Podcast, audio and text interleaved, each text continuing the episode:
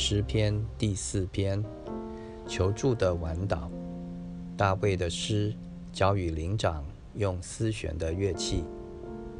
选我唯一的神啊，我呼吁的时候，求你应允我。我在困苦中，你曾使我宽广。现在求你连续我，听我的祷告。你们这上流人啊！你们将我的尊荣变为羞辱，要到几时呢？你们喜爱虚妄，寻找虚假，要到几时呢？你们要知道，耶和华已经分别虔诚人归他自己。我求告耶和华，他必听我。你们应当畏惧，不可犯罪。在床上的时候，要心里思想，并要肃静。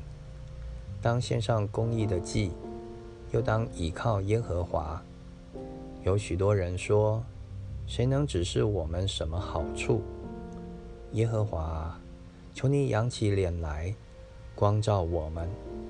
你使我心里快乐，胜过那丰收五谷新酒的人。我必安然躺下睡觉，因为独有你，耶和华，使我安然居住。